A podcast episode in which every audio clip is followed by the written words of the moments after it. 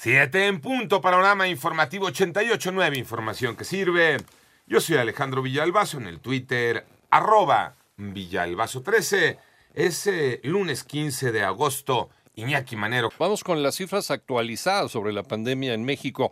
Moni Barrera. En las últimas 24 horas, México registró 9.914 nuevos contagios, sumando 6.925.668 casos confirmados de COVID, así como 56 muertes, para un total de 328.724 fallecidos. El informe técnico diario COVID-19 de la Secretaría de Salud muestra que en el inicio de la semana epidemiológica número 32, que abarca del 7 al 13 de agosto, se mantuvo la disminución de casos con 3.903 en promedio por día, mientras que en la 31 hubo 8.920. En 88.9 Noticias, Mónica Barrera. El panorama nacional dice el presidente de México que se debe procurar siempre mantener relaciones de cooperación y amistad con los Estados Unidos y no pelearnos con su gobierno.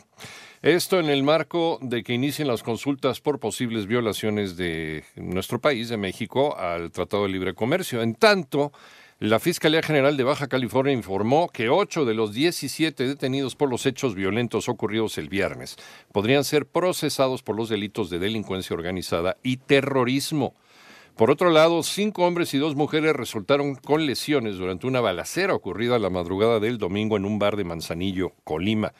Un grupo de 14 personas que paseaban por el Pico del Águila este domingo fueron rescatadas tras reportar en redes sociales que se encontraban extraviados en el Ajusco, esto aquí en Ciudad de México.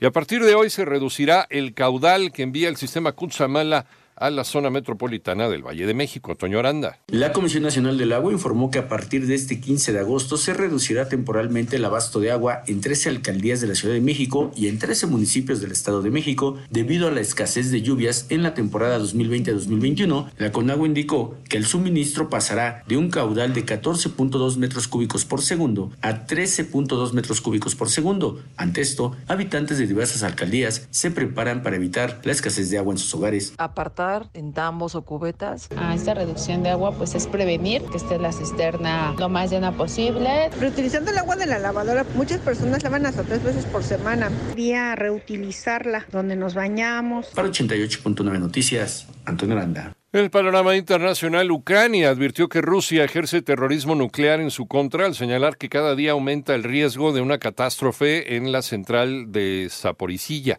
Por otra parte, en Egipto, 41 personas murieron a causa de un incendio durante una misa que se realizaba en una iglesia copta en el Cairo este domingo. Hasta el momento no se han determinado las causas del siniestro.